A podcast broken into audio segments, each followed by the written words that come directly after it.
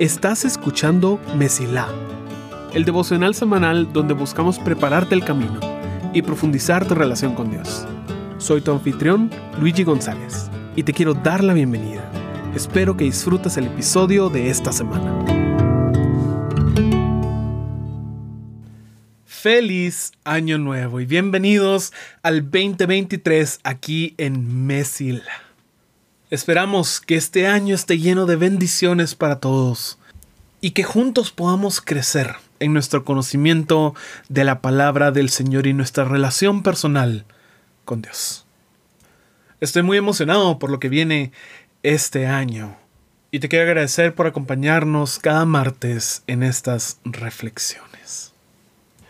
El año nuevo es un tiempo de reflexión un tiempo de metas, un tiempo de cambios, una temporada de transición. A pesar de que no hay nada especial ni mágico, es solo un cambio de fecha, tiene un impacto profundo en cada uno de nosotros. Y es que cada persona tiene una historia, una narrativa, que no son solo las memorias que tiene su vida, sino es la forma en la que cuenta su vida. Contar una historia no es simplemente repetir los eventos, sino es encontrar el tema que las une, una estructura. Generalmente lo pensamos en películas, libros, pero también lo hacemos nosotros en nuestra vida. Si piensas en tu historia, ¿qué viene a tu mente?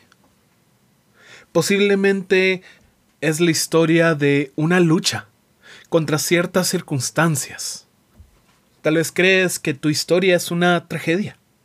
Tal vez sientes de que tu historia es la lucha contra algún monstruo, ya sea externo o tal vez interno. Hay muchas formas de estructurar una historia. Y hay una variedad de arquetipos que nos ayudan a estructurar y a comprender la forma en la que nosotros naturalmente contamos nuestras historias. El viaje del héroe, la lucha contra el monstruo, la aventura, el viaje y regreso, la tragedia, la comedia. Todos estos son arquetipos de historias. Y es muy posible que nosotros pensemos de nuestra vida en términos de alguno de estos arquetipos. Pero hay uno en específico que me gustaría que platicáramos durante este mes. Comparte el nombre de nuestra serie. Y es que durante el mes de enero vamos a estudiar la vida de uno de los personajes más famosos de toda la Biblia. Vamos a estudiar la vida de José en nuestra serie titulada De pobreza a riqueza. En esencia, la historia de pobreza a riqueza es muy simple. Requiere un inicio negativo, un final positivo y un proceso en el cual cambia a través del esfuerzo del protagonista.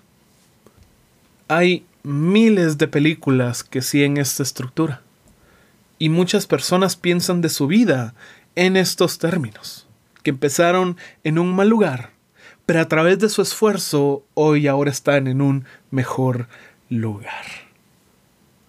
Esta es la narrativa interna de muchas personas. Y cuando pensamos en la Biblia y alguna historia que caiga dentro de esta categoría de pobreza a riqueza, tal vez podemos pensar en muchas personas, como el rey Saúl o el rey David. Pero por el momento nos interesa un joven de 17 años, que pasa de ser pobre a ser el segundo al mando de Egipto, la fuerza más grande de ese tiempo. Muchas personas se identifican con José. Y vamos a dedicarle cinco semanas a estudiar cómo esta historia refleja y a la vez refuta la idea de nuestra historia humana de pobreza a riqueza. Pero tenemos que empezar en algún lugar. Y esta historia empieza antes de que José naciera. Para ubicarnos, él es hijo de Jacob, que llegó a ser llamado Israel. José es el último en la línea de estas historias que llamamos los patriarcas. Verás, Génesis, el primer libro de la Biblia, está dividido en dos. La primera mitad es la historia de la creación y en la cual seguimos a diferentes grupos de personas a través de eventos muy importantes, como por ejemplo la Torre de Babel, como por ejemplo el diluvio. Seguimos estos eventos que transforman toda la tierra. Pero llega un punto en el cual esta narrativa cambia y empezamos a seguir a una persona. Y es que empezamos a seguir a Abraham. Conocemos su historia, conocemos sus problemas, conocemos sus victorias y conocemos su relación personal con Dios. Luego seguimos a su hijo, Isaac. Y después de Isaac seguimos a su hijo, Jacob. Y la historia de Jacob tiene tantas cosas que podríamos mencionar, pero lo vamos a dejar para otra serie. Lo que nos interesa ahorita son las circunstancias en las cuales nació este joven llamado José porque Jacob tuvo dos esposas, Raquel y Lea. Jacob vivió una vida de engaño, de mentiras, y hasta parece apropiado de que a la hora de casarse él fue engañado y se terminó casando con la mujer que él no amaba, Lea. Esto seguramente creó resentimientos. Así que cuando por fin logra casarse con la mujer que él deseaba, Raquel, él empieza a despreciar Lea. Lea ora, clama al Señor y Dios responde haciendo que Lea quede embarazada y empieza a tener hijos. Raquel, sintiendo que ahora ella era despreciada, le dice a Jacob que se acueste con su sirvienta y que empieza a tener hijos con ella. En respuesta, Lea hace lo mismo. Y Jacob empieza a tener hijos con la sirvienta de Lea. Estas son ya tres mujeres con las cuales está teniendo tantos hijos. Y Raquel todavía no puede tener. Hasta que llega un momento en el cual Dios responde la oración de Raquel y tiene a su primer hijo llamado José. Ahora, él nació en una situación muy difícil en la que tenía a un montón de hermanos mayores que él, y él era el favorito. Para Jacob era lógico que él fuera su favorito, porque era el hijo de la única mujer que él amaba. Y José pues estaba feliz de recibir la atención. Pero sus hermanos le tenían un rencor increíble. Génesis 37:4 dice, pero sus hermanos lo odiaban porque su padre lo amaba más que a ellos. No dirigían ni una sola palabra amable hacia José. Ahora José también era el tipo que le reportaba a su papá cuando sus hermanos hacían algo malo, claramente no ayudando a su situación. Pero aquí es donde empieza nuestra historia con José. Él empieza y desde el inicio sabemos que él es odiado por su familia. Desde un inicio se nos muestra que esta no es una historia fácil, sino que empieza con algo triste y algo doloroso. En una ocasión, José tiene un sueño. Y este sueño es abstracto, es raro, pero claramente se entiende algo. Que en este sueño, los hermanos de José se arrodillan ante él. José va y se lo cuenta a su familia. Y como es de esperarse, lo odian aún más. Para ellos, José es un creído.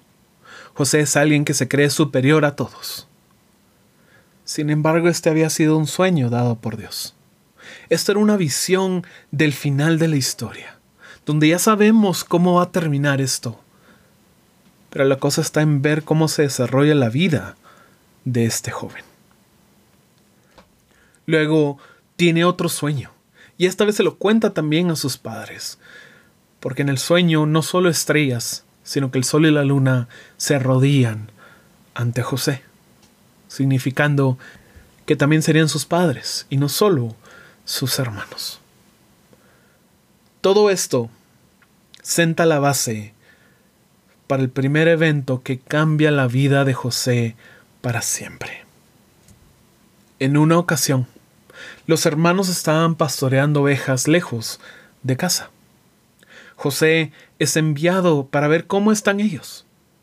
Y cuando él se acerca y los hermanos pueden verlo, ellos toman una decisión.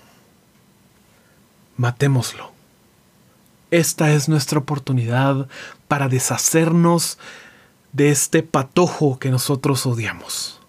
Matémoslo. Uno de sus hermanos llamado Rubén intercede.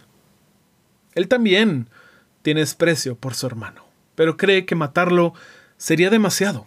Así que les propone qué tal si lo tiramos en esta cisterna vacía. Él pensando dentro de sí, y yo después lo voy a rescatar. Así que cuando José llega a ver cómo están sus hermanos, ellos lo traicionan. Lo agarran, le quitan su túnica regalada por su papá y lo tiran a esta cisterna donde no hay agua. José literalmente está en el fondo. El resentimiento que ha crecido en su familia contra él. Y lo más impresionante es que este no es el fondo. Porque mientras Rubén estaba afuera, los hermanos ven una caravana y a su hermano Judá se le ocurre, ¿saben qué? Vendámoslo. Vendámoslo de esclavo y así por lo menos vamos a tener algo de regreso mientras nos deshacemos de él. Y José es levantado de la cisterna y por la mano de sus propios hermanos, su familia, la gente con la cual él había vivido toda su vida, que claro, no se hablaban bien, pero tal vez había cierta lealtad, tal vez había cierta familiaridad. Lo venden como esclavo. El futuro de José robado, destruido, despedazado. Todos esos sueños que Dios le había dado ahora parecían solo una mentira, un sueño. Así que José es llevado en contra de su voluntad, perdiendo toda su libertad, hacia Egipto. Y aquí es donde vamos a poner pausa a nuestra historia. No es el punto más satisfactorio, pero es un punto que nos lleva a reconocer de que hay adversidad en nuestra vida. A veces vamos a pasar por circunstancias difíciles y dolorosas. Dios va a permitir que pasemos por esas cosas. Y tal vez aquí es donde entra la defensa inmediatamente diciendo, no, no, no, es que no entiendes, Dios hace esto para llevarlo a un lugar y tiene un propósito y va a ser hermoso. Y es cierto. Pero es algo difícil de entender cuando uno está en medio de la adversidad tiene final feliz esta historia. De la misma forma que nuestras historias tienen un final feliz. Tenemos una eternidad con Dios que nos espera. Y tenemos propósitos que vamos a cumplir en esta tierra. Pero sería una mentira decir que no vamos a pasar por adversidad. No hay forma de ahorrarse el dolor de la vida por más buenas decisiones, por más sabiduría, por más conocimiento que uno tenga, aún así necesitan pasar ciertas cosas. Van a pasar para nuestro bien. Van a pasar con un propósito. Pero van a pasar.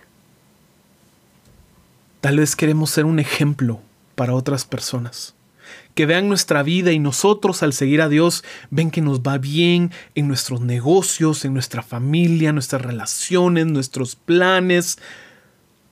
Y tal vez nos frustra cuando viene la adversidad e incluso parece venir más adversidad de que si no estuviéramos siguiendo a Dios. Y tal vez nos frustramos con Dios. Decimos, Dios, ¿qué te pasa? Este es el momento en el cual me tenés que bendecir para que otros vean que tú eres bueno, que seguirte vale la pena. Pero Dios tiene un propósito más allá de la gratificación instantánea. Nosotros tenemos planes de semanas, meses, tal vez años.